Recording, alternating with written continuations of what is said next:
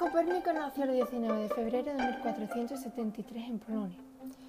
Pertenecía a una familia adinerada de comerciantes, pero a los 10 años se quedó huérfano y su tío Lucas, que además era un importante obispo, se hizo cargo de él. Cuando cumplió 18 años se fue a la Universidad de Cracovia y viajó por Italia y en la Universidad de Bolonia estudió Derecho, Medicina, Griego y Filosofía y además era el asistente de un astrónomo. A los 27 años fue a Roma para estudiar ciencia y astronomía y más tarde fue nombrado canónico de la Catedral de Frankfurt, gracias a la ayuda de su tío, por supuesto.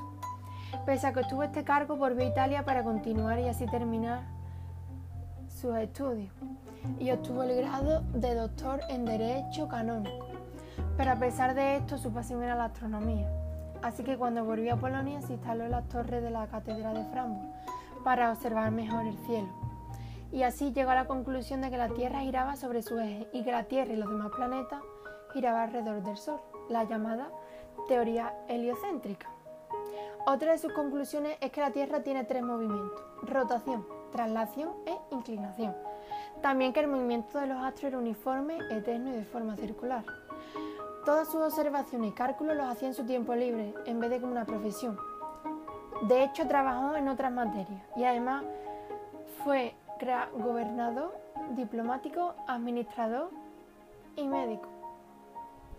Escribió un libro donde contaba todos sus conocimientos, llamado Sobre las revoluciones de las esferas celestes.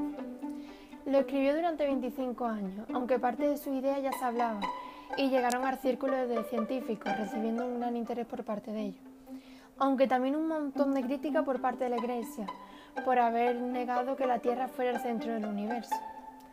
Finalmente su libro fue publicado, pero tristemente murió tres días después, con 70 años, debido a una parálisis y apoplejía, el 24 de mayo de 1543.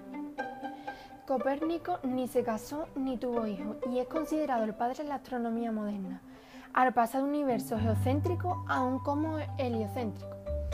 Y esto es conocido como la revolución copérnica.